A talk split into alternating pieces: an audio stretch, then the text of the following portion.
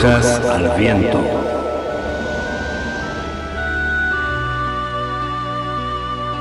Brujas al Viento, un programa de participación abierta pensado para brujos, brujas y personas de la magia.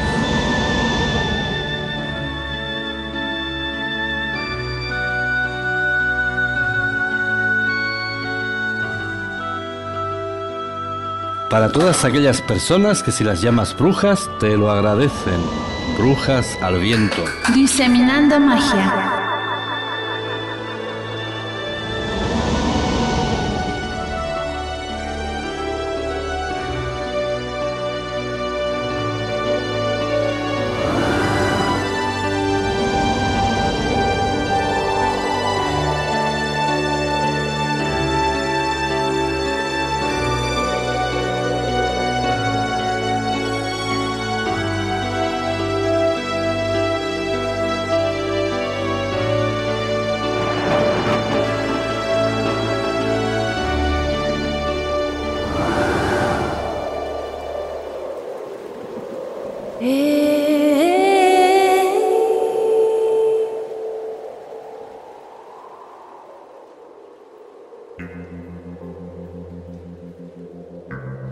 Bienvenidos a radiobrujas.com en nuestro programa de Brujas al Viento.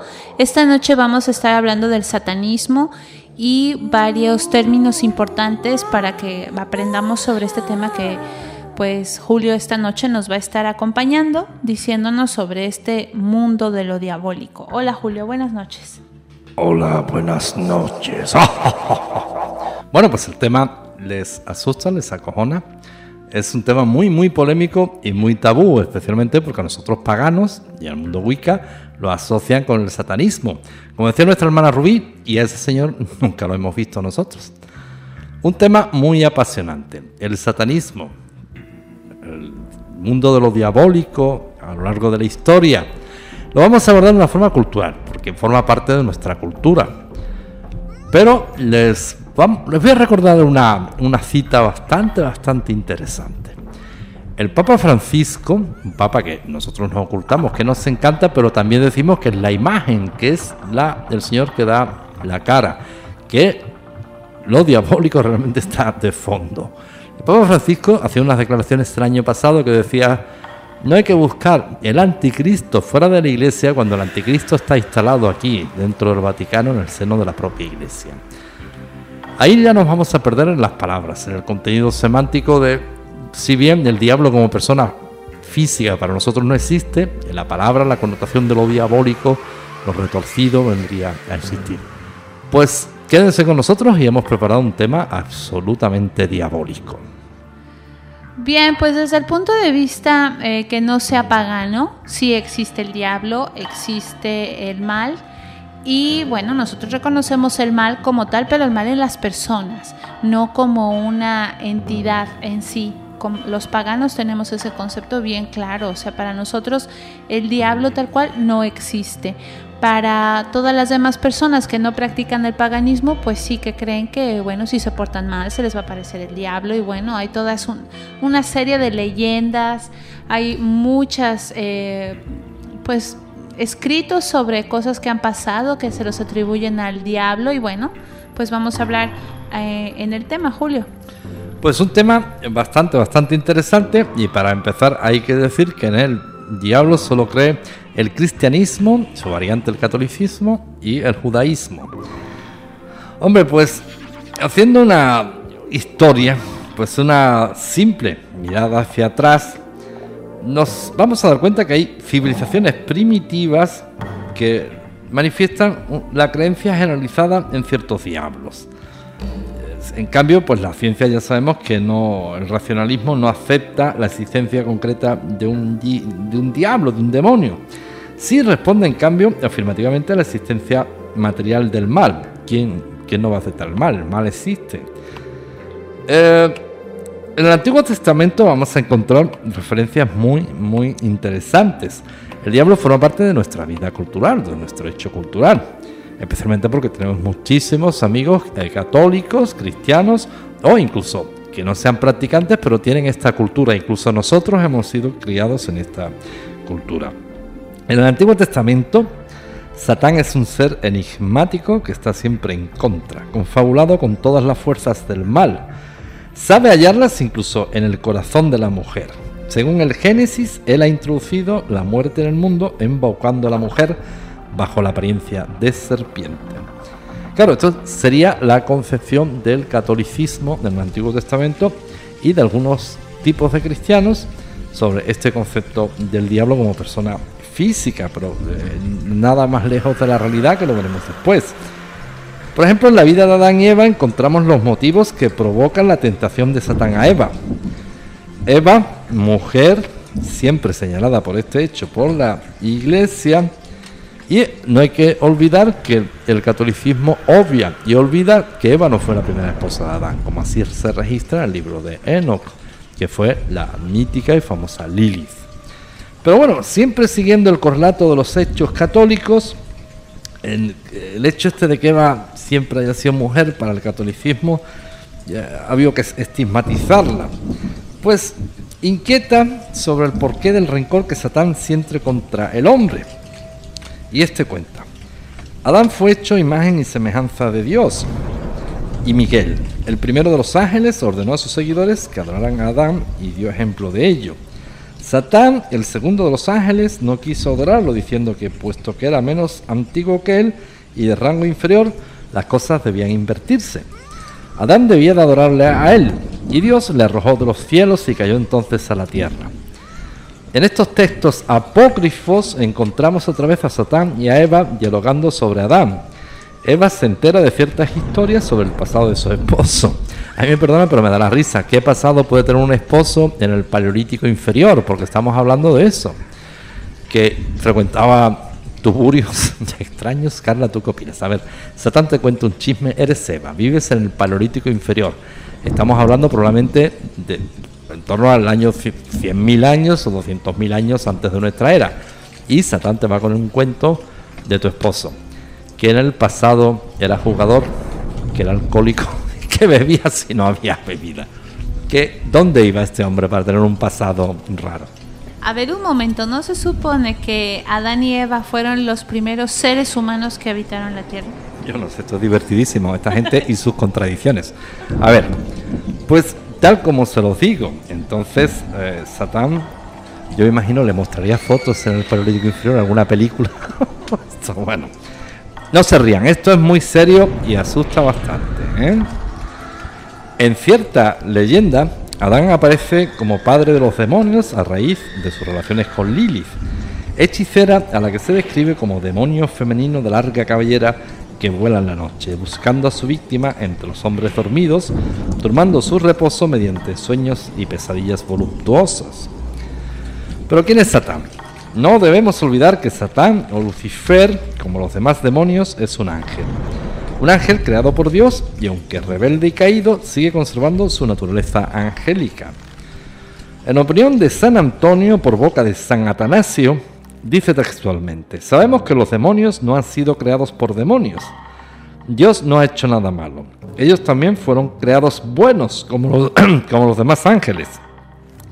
Y si se han vuelto malos, caídos de la sabiduría celeste, es por culpa suya, por el mal uso que han hecho de su libertad. Curiosamente vamos a, tener que recurrir al primer libro de Enoch, donde se relata la caída de 200 ángeles. Y dice textualmente, Hubo ángeles que se dejaron caer del cielo para amar a las hijas de la tierra. Pues en aquellos días, cuando los hijos de los hombres se fueron multiplicando, les nacieron hijas de gran belleza.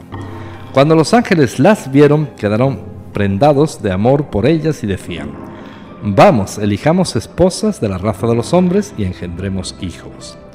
El jefe, Semiaza, les dijo, Quizás no tendréis el coraje de cumplir esta resolución y seré yo entonces el único responsable de vuestra caída. Y entonces ellos respondieron, juramos no arrepentirnos y cumplir todo nuestro proyecto. Y defendieron sobre la montaña de Hermón.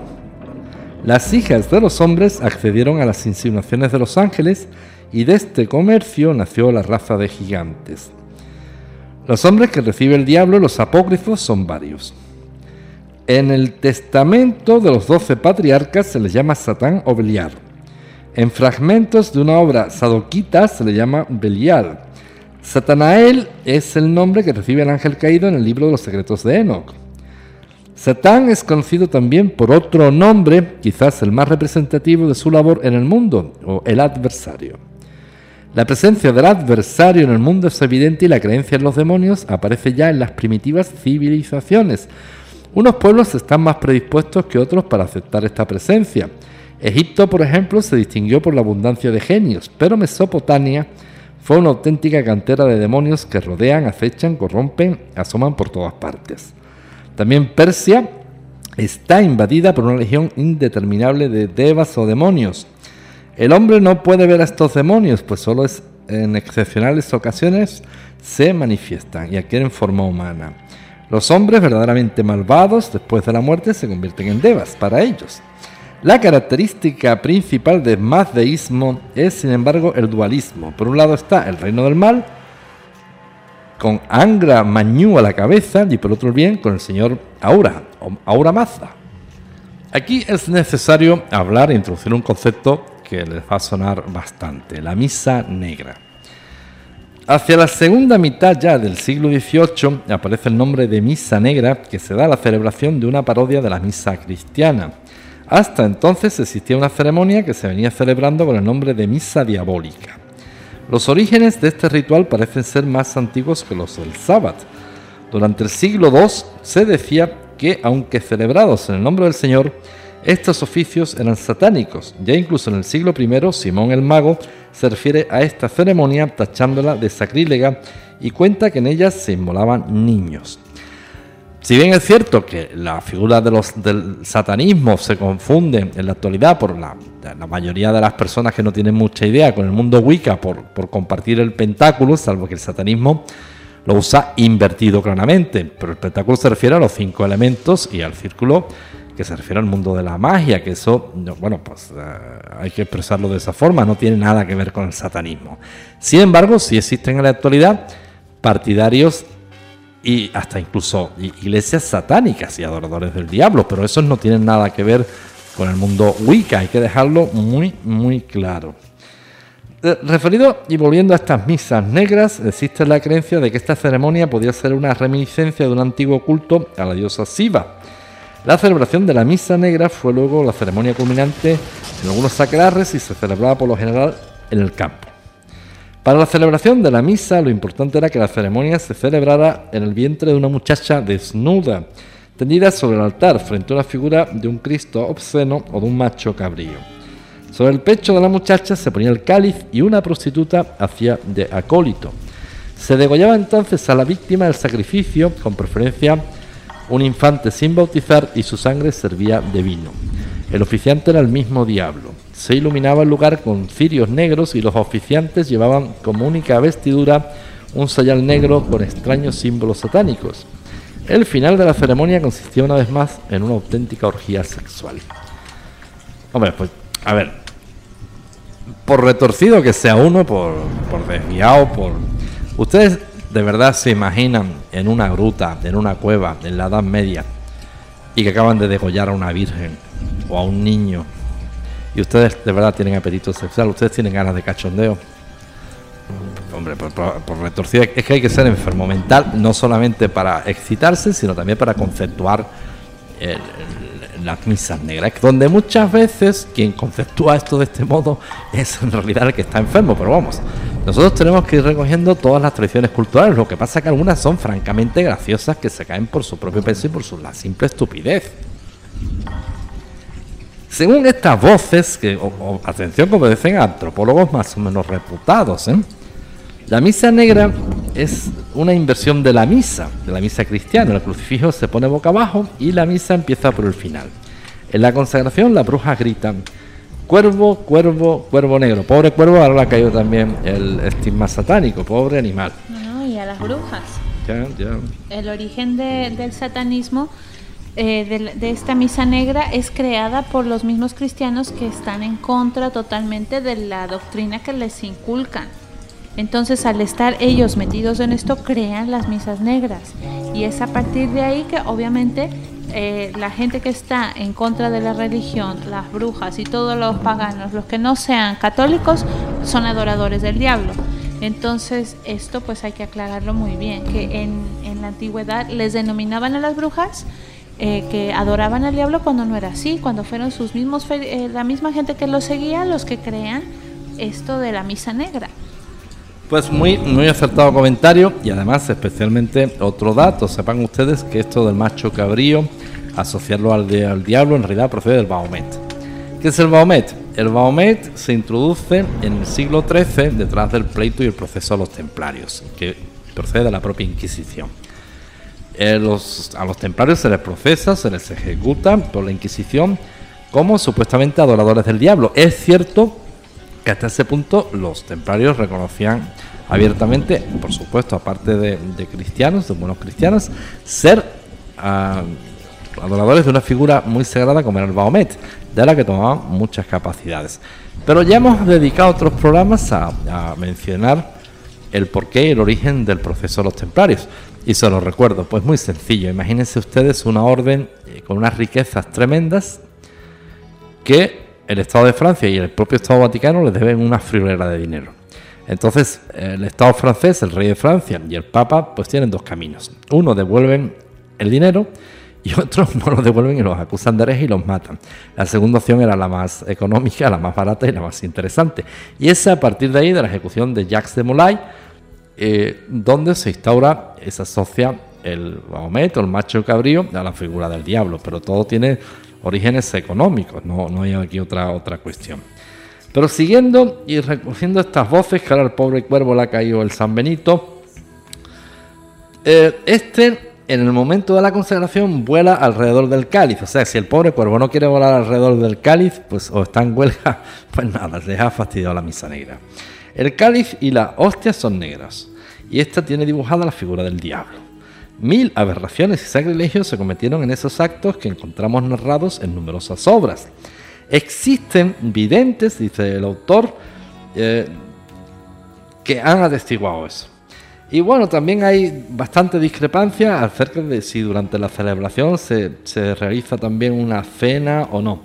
Parece ser que esto depende del país en que se celebre. Así encontramos escritos en la obra de Resis, Historia y Tratado de las Ciencias Ocultas de 1837, donde dice que Inglaterra es un país de gourmands, que hace, según se dice, un dios de su estómago. No es de extrañar que en las reuniones de las brujas la cosa más importante para los asistentes fuera una suculenta comida. Ay, qué gracioso que los papas y los frailes hacían huelga de hambre, estos no comían. Entonces la tripa que tienen en los cuadros que defino del Espíritu Santo, ¿de dónde? Esto es divertidísimo, pero bueno, me perdonan los comentarios, pero uno tiene que recoger las crónicas. Pues se dice que no usaban cuchillos para que en un momento dado no quedara hecha una cruz. Tampoco utilizaban sal ni pan por considerarlos divinos. Recordemos que entonces se creía que la sal preservaba de los ataques satánicos. Así un hombre tentado por un sucubo se desembarazaba de él tirando un puñado de sal bendita. Con lo que si esta teoría fuera cierta, sabemos que en, la, en las zonas turísticas, de la Costa del Sol, cerca del mar, pues no viven los satánicos, porque como está al lado del mar, el satánico tampoco se vaya en el mar ni vive en la costa. En muchos relatos aparecen también a los asistentes de las misas negras como antropófagos, aunque a veces se ha querido ver en ello como una especie de magia parecida a la de los pueblos primitivos.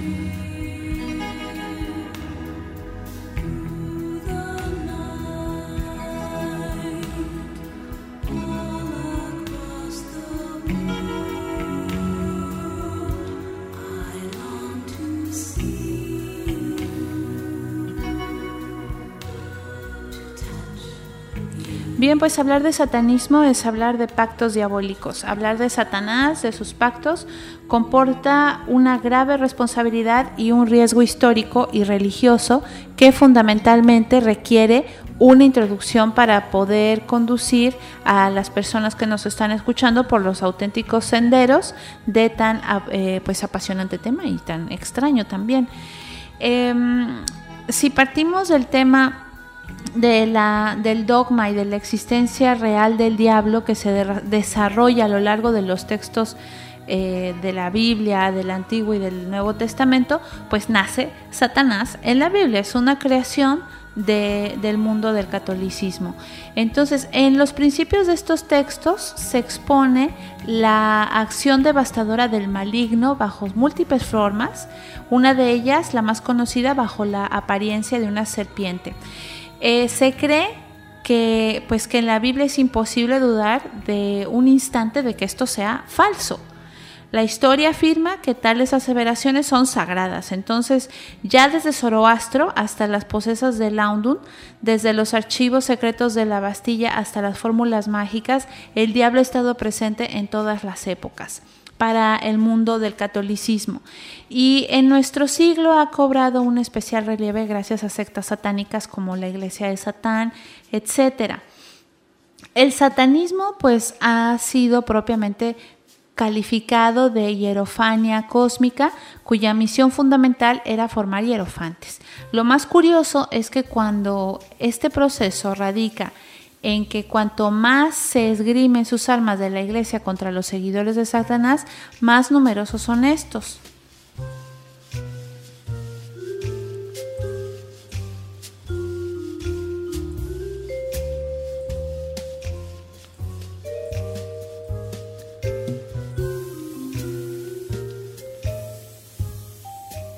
Este punto es muy interesante hablar de la iglesia de Satán, que tiene un precedente y comienza en el siglo XX, últimos del siglo XX, en San Francisco, California, una iglesia dedicada al culto de Satanás. Esto en sí, pues no es ninguna novedad, ya que el culto al diablo se ha practicado desde siempre a través de la más antigua de todas las eh, religiones, insiste el articulista en asociarlo a la brujería. Lo nuevo lo chocante es que este culto se practique a la vista pública. Bodas, bautizos y entierros se llevan a cabo en esta iglesia, al igual se hace en, las iglesias de otras religiones, cristianas o no. El culto, aunque no es igual que el de las iglesias o el de las clásicas misas negras, sí tiene mucho de los ritos eh, brujeriles y de sus magias. Esta iglesia cuenta con unas normas establecidas en una Biblia propia, dice el articulista. Su fundador es Anton Santhorpe LaVey, personaje de notable inteligencia y singular personalidad, y la idea de fundar esta iglesia, que puede considerarse más bien como una contrarreligión, le sobrevino por la creencia de que las religiones que se conocen en nuestros días no se adaptan al mundo de hoy. Todas las religiones que existen, pensó LaVey, rinden culto al espíritu fustigando la carne. Si la carne es inseparable del espíritu y además el hombre vive obsesionado por el placer que ésta proporciona, ¿Por qué no fundar una iglesia que se rinda culto al ser humano completo?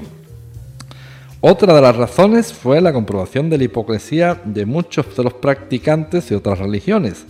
Cuando aún no era más que un adolescente, Anton Lavey tocaba el órgano en ferias y fiestas y también los domingos en una iglesia evangelista. Y descubrió que los mismos caballeros que los sábados por la noche se entregaban a orgías eróticas con muchachas semidesnudas, a la mañana siguiente comparecían en la capilla acompañados de sus respetables esposas y de sus hijos para pedir el perdón de los pecados. Otro de los motivos que impulsaron a la fue el estallido de la Segunda Guerra Mundial. Observó que los arsenales de armas para aniquilar a miles de seres humanos podían comprarse de igual modo que uno adquiere productos alimenticios en un supermercado y pensó, en el mundo solo hay lugar para los poderosos y los fuertes. Siendo así, ¿Por qué el hombre no ha de aprovechar todas las fuerzas ocultas que posee para defenderse de sus dominadores y explotadores? Antón Lavey, llamado también el Papa Negro por sus seguidores, es el producto de una mezcla de razas, georgianos, rumanos y alsacianos. Figuran entre sus antepasados, a lo que hay que añadir la convivencia en su infancia con un viejo gitano que le transmitió oralmente las leyendas de brujas y vampiros de, su Transilvania natal.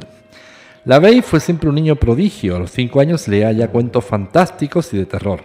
Le molestaba sentirse distinto a los otros niños y ello le llevó a convertirse en campanillero de una organización que ridiculizaba los organismos militares. Como ya antes de regresar a la escuela superior estaba considerado como un niño prodigio, la mayor parte de sus estudios los cursó fuera de ella. Y en este punto pues tenemos que mencionar la Biblia satánica. Anton Lavey basa su Biblia en los siguientes nueve principios. Primero, Satán representa la indulgencia en lugar de la abstinencia. Punto 2. Satán es la existencia vital y no los sueños místicos. Punto 3. Satán representa la verdad y el sentido común y no la hipocresía. Punto 4. Satán representa el amor hacia los que le sirven y no a los ingratos. Punto 5. Satán representa la venganza en lugar de ofrecer a nuestro enemigo la otra mejilla. Punto 6. Satán representa la responsabilidad para los responsables, pero no la de los vampiros psíquicos. Punto 7. Satán representa al hombre como un animal a veces mejor, a veces peor que aquellos cuyas pieles nos vestimos, el que debido a su desarrollo espiritual e intelectual se ha convertido en el más vicioso de todos los animales. Punto 8. Satán representa todo aquello que se conoce como pecado y que proporciona placer físico, mental o emocional. Punto 9. Satán ha sido el mejor amigo que la iglesia ha tenido siempre ya que le ha permitido valerse de él para hacer negocio. Esta Biblia consta de cuatro libros dedicados a los cuatro elementos de la naturaleza y por orden siguiente. Primer libro de Satán, del fuego. Segundo libro de Lucifer, el aire. Tercer libro de Belial, la tierra. Y el cuarto libro de Leviatán, asociado al agua. Los rituales que se llevan a cabo en la iglesia fundada por la Bey se basan fundamentalmente en los de la magia negra que practicaba Alexander Crowley y que tenían como finalidad aprovechar, proyectar y orientar la fuerza mágica de un grupo para lograr un fin determinado. El altar en que se realizan estas ceremonias está decorado totalmente de negro. Y en la pared frontal se haya pintado un pentagrama de la magia negra con la cabeza del macho cabrío dentro de él. Claro, habría que apostillarle al articulista que ha invertido. Una joven desnuda, símbolo de la lujuria y de la autosatisfacción, se emplea como sacerdotisa tendida cara al techo. Todos los ritos empiezan y terminan con himnos satánicos tocados en el órgano y después se hacen invocaciones a Satán apropiadas al objeto que se desea conseguir con la ceremonia. Una de ellas pues vendría diciendo en el nombre de Satán, todas comienzan igual, etcétera, etcétera, etcétera. Algunas de las creencias de la iglesia de Satán, especialmente sobre la idea de qué es Dios o quién es Dios, pues corresponden a la primera pregunta que se formula la Bey en su Biblia y expone lo siguiente. El concepto de Dios ha sido interpretado por el hombre de muy distintas formas a través de los tiempos. Se ha dicho que los, los satanistas no creemos en Dios. No es cierto. Simplemente lo acomodamos a nuestras creencias. Para nosotros Dios es aquella fuerza que permite equilibrar el universo. Mm-hmm.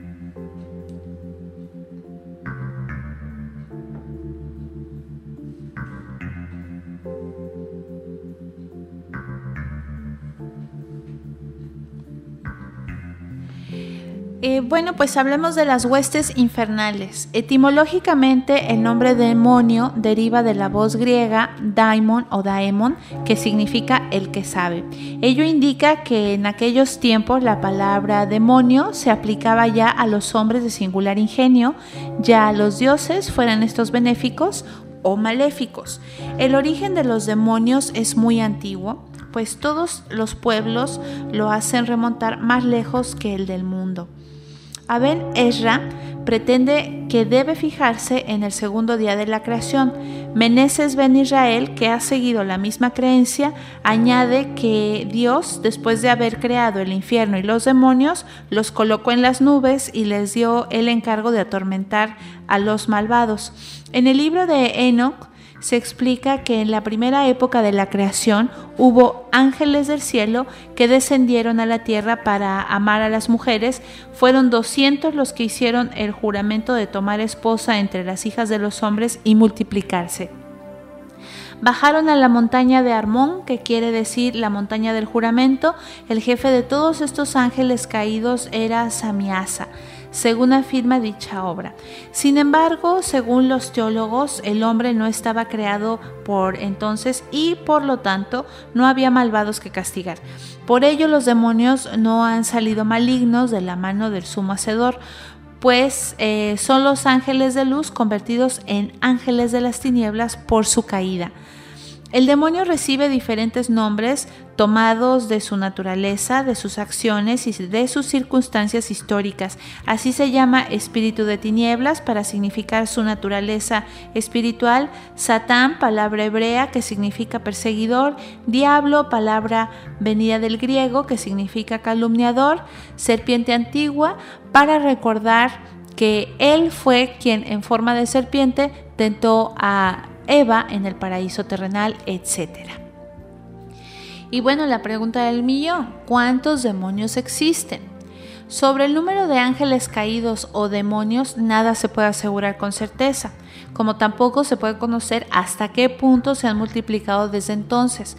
Los expertos de la Inquisición calcularon que había 7.405.926 demonios. Qué barbaridad, cuánta precisión de estos inquisidores.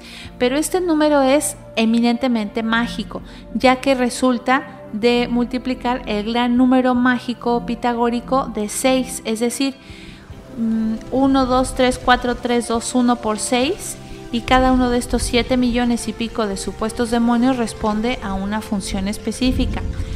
Johann Weyer y Wydrus dice que los demonios están divididos en 6.666 legiones y que cada legión está compuesta de 6.666 demonios lo que hace que su cantidad se eleve a la extraordinaria cifra de 44.435.556 diablos, cantidad muy superior a la calculada por la Inquisición. Gregorio de Nicea asegura que los demonios se multiplicaban entre sí como los hombres, de suerte que en su número debe aumentar de día en día. Además, Wyrus es de la opinión de que en la monarquía infernal hay 72 príncipes, duques, prelados, condes, etcétera, etcétera, etcétera. Cada uno de tales millones de seres infernales responde por un nombre concreto. Algunos demonólogos, ante la imposibilidad de hacer una relación tan larga de nombres, establecieron una lista de las figuras principales del Averno. Entre dichos eruditos hay que destacar a Michaelis Celus, de que él estuvo viviendo en esta tierra del año 1018 al año 1079, a Alfonsus de Espina, a Bodín y a Colín de Plancy. Es por ello que no debe sorprendernos que los términos diablo, Satanás y Lucifer tomados en singular unas veces significan el príncipe de los diablos y otras el conjunto de todos los diablos o el poder diabólico. Según Suárez, Lucifer pertenecía a los serafines y entre los ángeles caídos los hay de todos los grados. Las tradiciones cabalísticas y ocultistas ponen cada mes del año bajo el dominio o gobierno de un diablo determinado en oposición al ángel que lo protege de acuerdo a una, a una relación que, bueno, ya les compartiremos más adelante para quien esté eh, interesado. Nos manda un mensaje por Facebook y les compartimos la relación de los demonios que corresponden a cada mes. Sobre la naturaleza del demonio, eh, Celus divide a los demonios en seis categorías, eh, como se las voy a decir a continuación.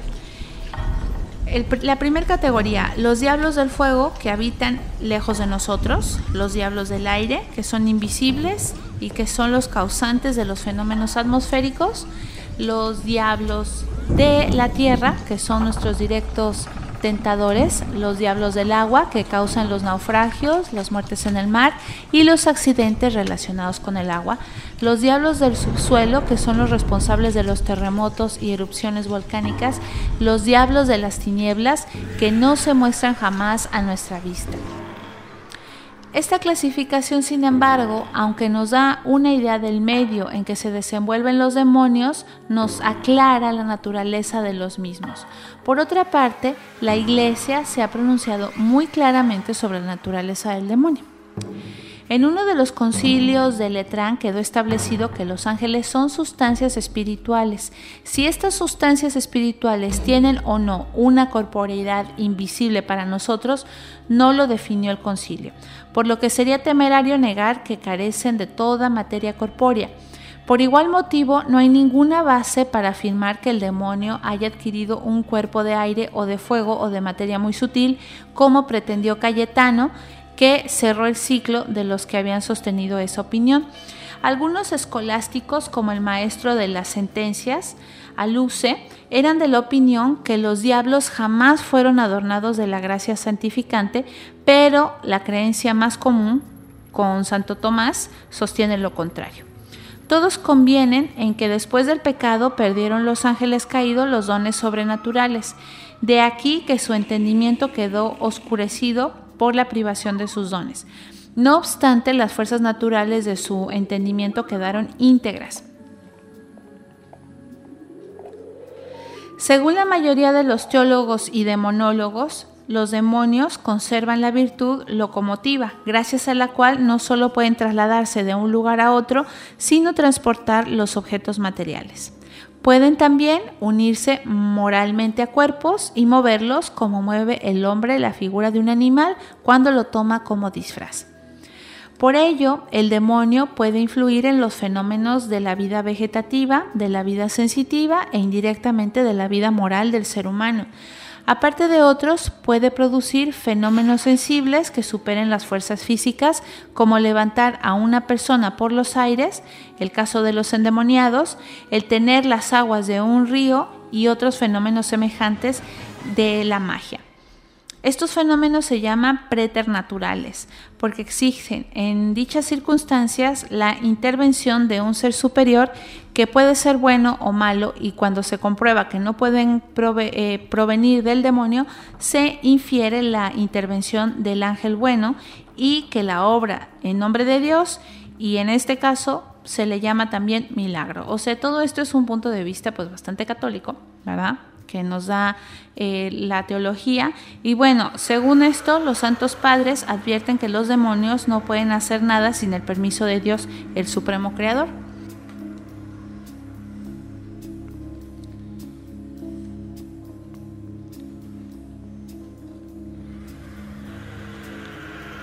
Bueno, pues el diablo, continuamos. Eh, hacemos hincapié, simplemente eh, tomamos lo que es la tradición cultural que procede mayoritariamente del catolicismo, en realidad con la existencia de un ser que nosotros no conocemos, que nosotros no admitimos, la existencia del diablo como un ser físico, pero que culturalmente forma parte de nuestra sociedad.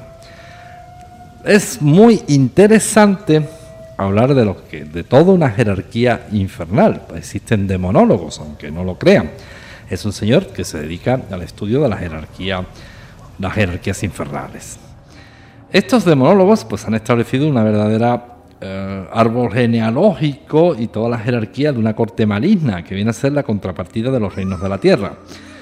Según Virus, la monarquía del Averno se compone de un emperador que es Belcebú, de siete reyes que reinan en los cuatro puntos cardinales y son Bael, Pursán, Viled, Paimón y Belial, Asmodeo y Zapán, de 16 duques que son a saber Agarés, Busas, Guasaín, Batín, Celigor, Balefar, Cepar, Citri, Bune, Beriz, Astaroth, Bepar, Chas, Brifel, Muros y Elocer.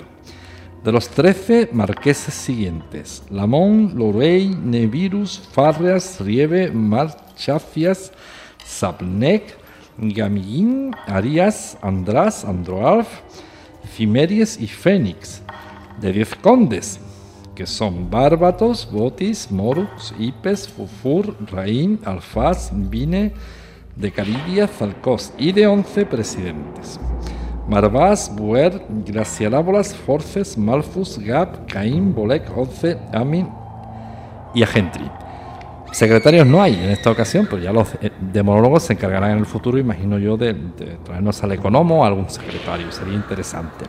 Para otros eruditos de las ciencias ocultas, el emperador del infierno es Lucifer, mientras que Belcebú es uno de los príncipes, según la jerarquía infernal y pseudo-infernal contenida en el libro de la magia sacra de Abramelín el mago, que según la tradición fue transmitida por Abraham el judío a su hijo Lamech, hay cuatro príncipes y ocho subpríncipes. Yo no sabía que existían subpríncipes. ¿Tú tienes idea de esto? Uy, no, sí, había como 15 cuantos millones de demonios. Pues eh, toda, toda, en fin, eh, burocracia, administración. Me imagino que la gente que hace pactos con el diablo pues tendrá que rellenar una especie de formulario. Deseo usted hablar con el secretario del príncipe, el conde en persona o con el emperador. o No, no, yo quiero invocar al emperador en persona. No, no, pues va a tener que conformarse hoy con el secretario porque está la cosa muy, muy ocupadita. Bueno, pues estos príncipes y sus príncipes tienen un total de 416 espíritus sirviendo a sus órdenes, de acuerdo con el siguiente esquema. Pero no obstante, en Los Secretos del Infierno, manuscrito que data de 1522, se tiene a Lucifer por emperador, a Belcebú por príncipe y a Astaroth por el gran duque, a Lucifugo por el Miguel, primer ministro, a Satanaquia por gran general, a Galia, ah, perdón, los nombres estos de Agaliaratepeps por segundo general, a Fleureti por el príncipe general, a Sargatanás por el brigadier. Y a Nevirus por mariscal de campo. Los nombres estos están Oye, yo lo que temo es que algún descerebrado escuche algún nombre de esto, le guste y se lo ponga al pobre hijo, le ponga de nombre esto, ¿no? Ya te voy a contar ahorita de personajes que están con esos nombres, ¿ya? Y ahorita te vas a enterar. Bueno, sepan ustedes que, eh, bueno, por la, legislación internacional usted le puede poner a su hijo como si le dan a poner aeropuerto, pero si en el Código Civil el registrador observa que es algo vejatorio para el crío, pues se va a negar con toda la razón del mundo. Ustedes no pueden ponerle a por ejemplo, al que hay gente que es muy, muy, está muy pirada, está muy loca, no le puede poner un niño sin vergüenza o algo que sea vejatorio para el niño, claro. Bueno, pues por supuesto existen otras muchas categorías de demonios y diferentes cortes infernales. No obstante, para facilitar la comprensión de los espíritus infernales y su importancia a través de la historia de la magia, damos a continuación un pequeño diccionario por los principales. Esta gente que empeño siempre tiene en asociar la magia con los diablos. Estos son personajes jesuitas, digo yo. Bueno, bueno, bueno, bueno. Pues vamos a hacer un, poco, eh, entrar un poco en la tradición cultural de, esta gente cuando conceptúa algo que no existe, que es divertidísimo, la facilidad que hay para conceptuar algo que no existe. Pues según la tradición cultural y estos demonólogos, que proceden todos de la Iglesia Católica, Abadón sería conocido también por Abadonna y Abadón. Oye, Madonna sería satánica, me suena a mí a, Abadón y a Madonna. El rock and roll es satánico, ¿sabes? Y el reggaetón entonces, si el rock and roll es satánico, ¿el reggaetón qué es? ¿Ya eh, dolor de cabeza o...? Bueno, pues aquí hay toda, toda una, una tradición de, los demonólogos que me hace bastante gracia porque vienen a, a narrarnos algo que nunca nadie ha visto. Y se lo pongo más claro, miren ustedes. Hay una anécdota que nos va a servir para ilustrar todo este tema de los demonios, las posesiones, los pactos con el diablo, etcétera, etcétera, etcétera, que es la de Gilles de Roy. Gilles de Roy es un noble que asola Europa en el siglo XVI. Gilles de Roy era un señor feudal que tenía un castillo, tenía bastante poder en Francia, pero le sonaba a poco. De, como todos los ambiciosos, quería más. Y Gilles de Roy tenía la pretensión de conquistar toda Europa, pero necesitaba ejércitos poderosos necesitaba fuerza y poder. El señor tenía bastantes medios, pero necesitaba más.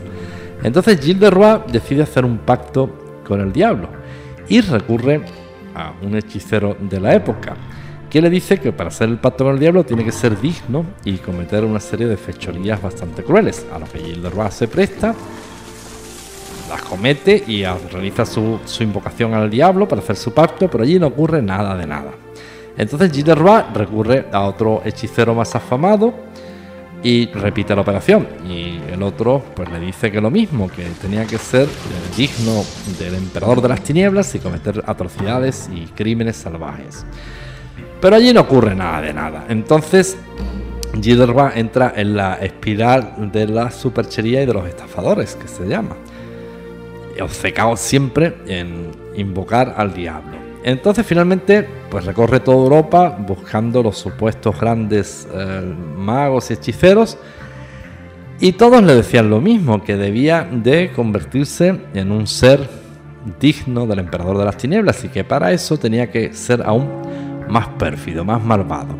Hombre, si estamos hablando de un señor que eh, secuestraba, acuchillaba, mataba eh, personas inocentes, quemaba poblados, aunque fuera más malvado, pues eh, Gilles de Roy en la época de la segunda mitad del siglo XVI en Francia imperaba el terror en los campos, porque ya lo último que se dedicaba era a secuestrar eh, vírgenes, mujeres embarazadas, pasarlas a cuchillo, en número de cientos y cientos y cientos. Como acertadamente dicen otros especialistas más serios,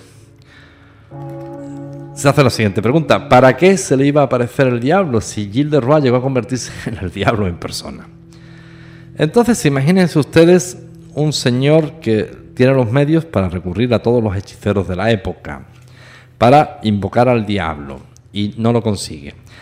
¿Me quieren hacer de creer que una persona por tomarse cuatro copas de vino se la va a aparecer al diablo? Pues oye, que es fácil, pues simplemente le podríamos decir, oiga, usted no siga la Biblia, usted pisotea la Biblia, usted tómese cuatro copas de vino y ya inmediatamente se la va a aparecer el diablo. Y no tiene que entrar en la, la época de celebrada, el, clima de terror que creó Gilles de Roy.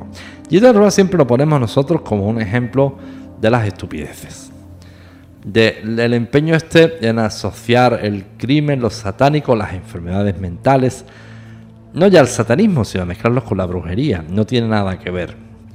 La bruja es sinónimo de mujer de la sabiduría. ¿Me explican ustedes que una mujer en la Edad Media que tenía eh, la maestría de las plantas medicinales tenía algo que ver con todas estupidez, estas estupideces? Pues va a ser que no.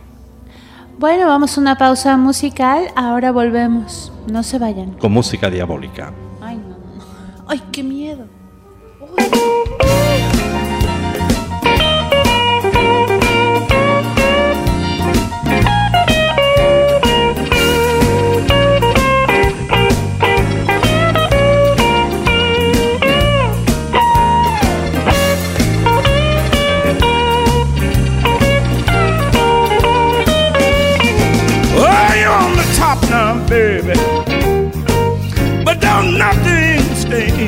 The same.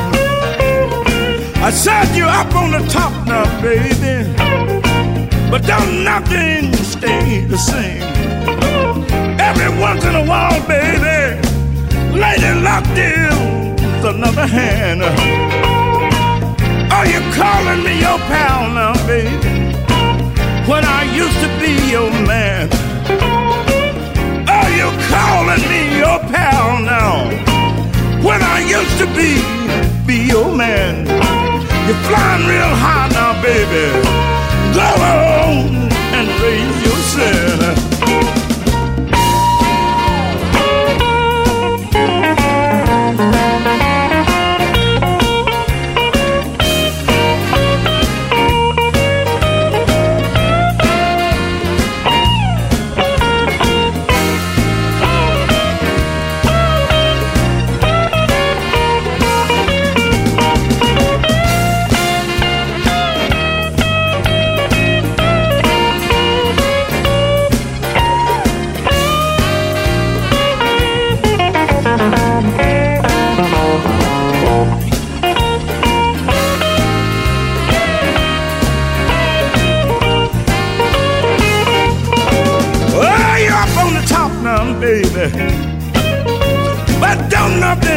The same.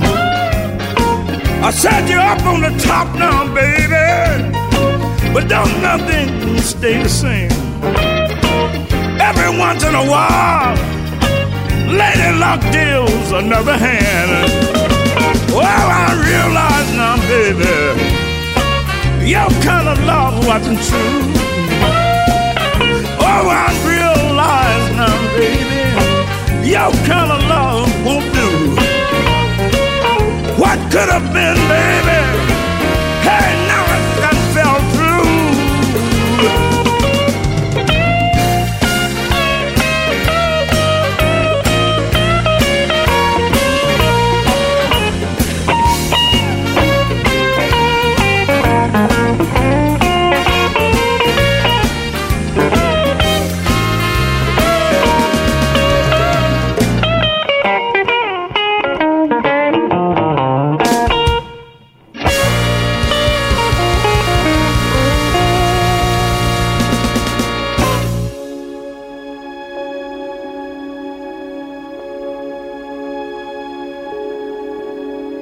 Ven a estudiar alta magia a la Universidad de las Brujas, donde aprenderás los secretos de la brujería tradicional y las formas de proteger y ayudar a otros. Infórmate en brujas@radiobrujas.es.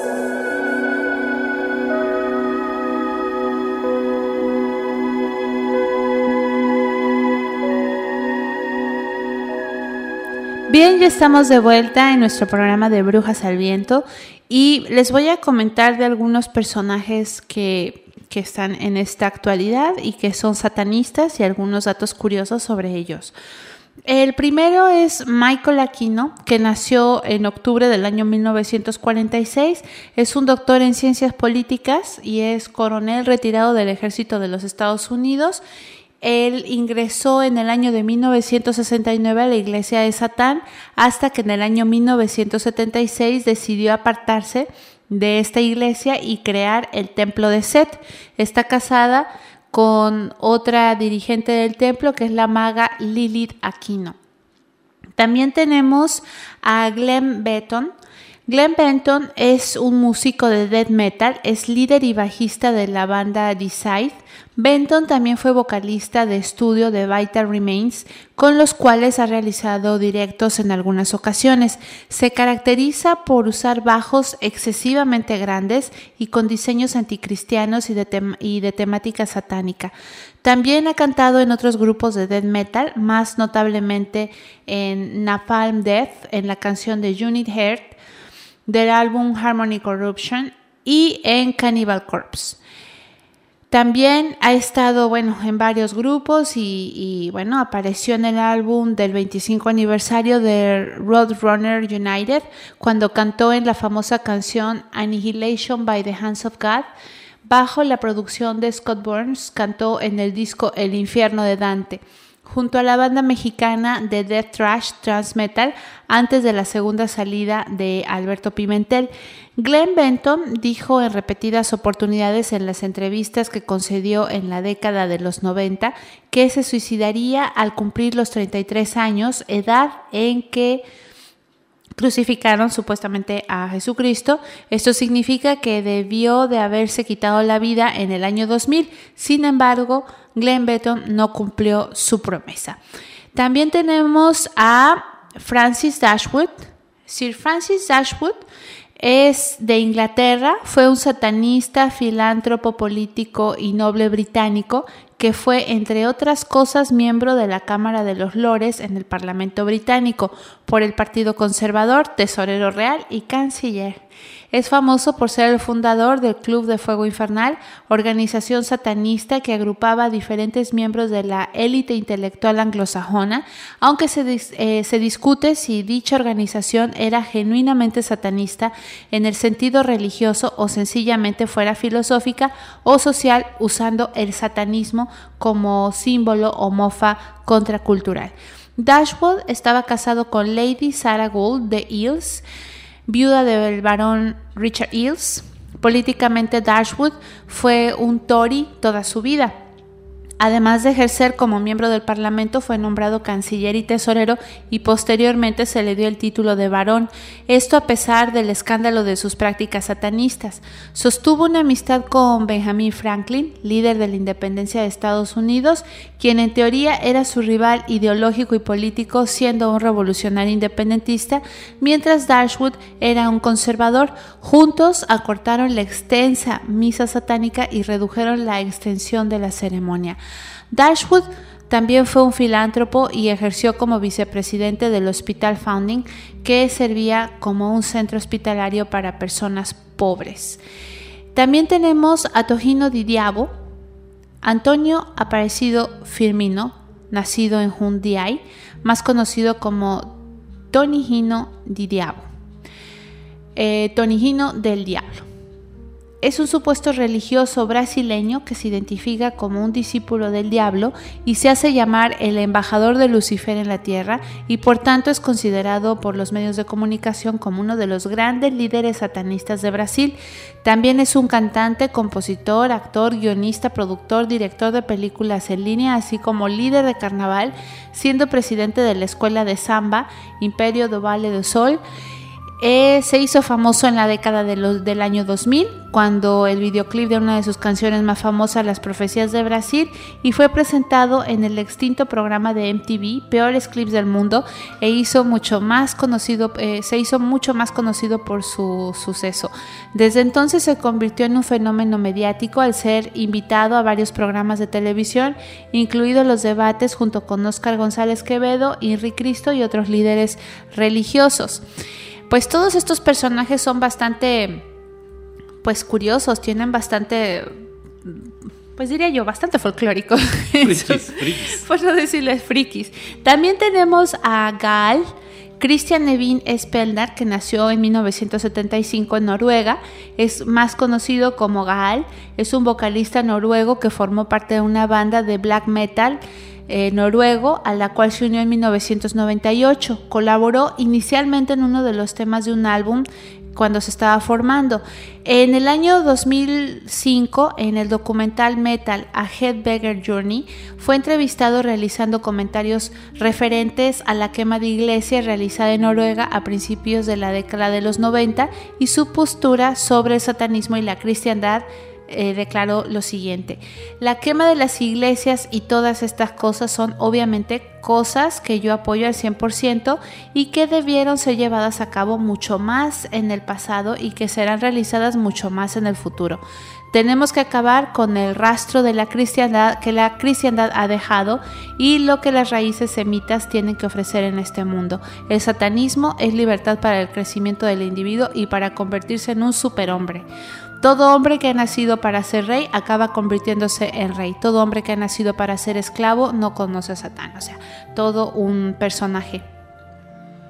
Pues efectivamente, hay que dejar muy claro y apostillar lo siguiente. En la Universidad de Harvard el año pasado en Estados Unidos hubo una controversia y una polémica bastante intensa.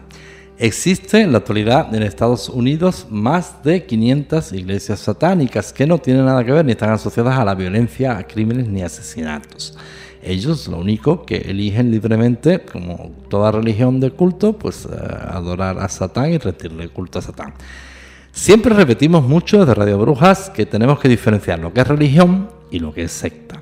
Si está asociado a violencia, al código penal, a figuras delictivas, es secta, no es religión. Si alguien, una iglesia, un grupo de personas que entienden que este ángel caído pues es digno de tener una iglesia adorarlo y rendirle culto, pues están en su legítimo derecho. Tesis que sostuvo la Universidad de Harvard y defendió el legítimo derecho que tenían ciertos alumnos. Y bueno, pues la intolerancia católica pues tuvo un, bastantes eh, oposición y llegaron hasta los tribunales, incluso donde los tribunales en Estados Unidos fallaron a favor de aquellos que, que pretendían tener el libre culto religioso y la iglesia satánica. Otra postura es la de la gente que asocia la sangre, el satanismo, etcétera, etcétera, etcétera. Pero miren qué curioso, también las misas católicas eh, introducen elementos de sangre. Eso es la conversión de la sangre, el vino la sangre, etcétera, etcétera. Pero hay que diferenciar lo que es secta de religión. Hay que diferenciar el mundo de los satánicos asociado a la violencia y el código penal y al delito.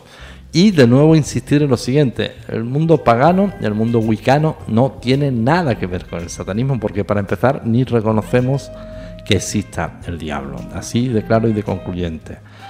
Eh, que nosotros como símbolo tenemos el pentáculo. Es muy distinto el pentáculo al pentáculo invertido que usan las iglesias satánicas y nosotros no rendimos culto al diablo, de hecho aquí nunca lo hemos visto. Bueno, pues esperamos como una vez más haber aportado un poco de más luz de conocimiento donde el verdadero diablo existiría en la ignorancia. Eso sí sería bastante satánica, la ignorancia, la superchería y la estupidez humana, que no conoce límites, violentar a los inocentes. Las brujas tradicionalmente han tenido poco que ver en esto. No toda persona de mala leche, no toda vieja amargada es bruja. Esto es importante insistir en esto. No una persona descerebrada, una persona loca, eh, tiene nada que ver con la brujería. Siempre se ha colgado el San Bruja solo significa bruja y brujo, persona de la sabiduría, que lo sepan.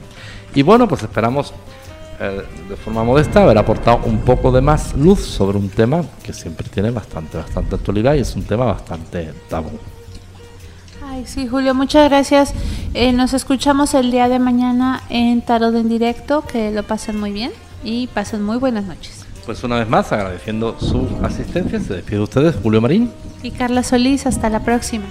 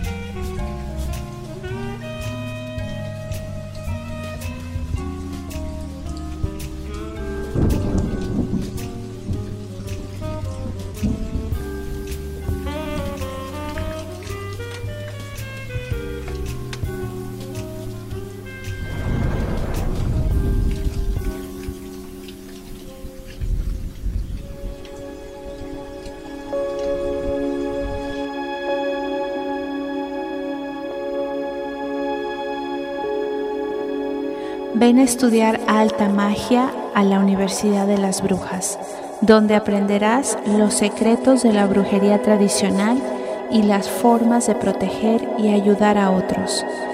Infórmate en brujas@radiobrujas.es.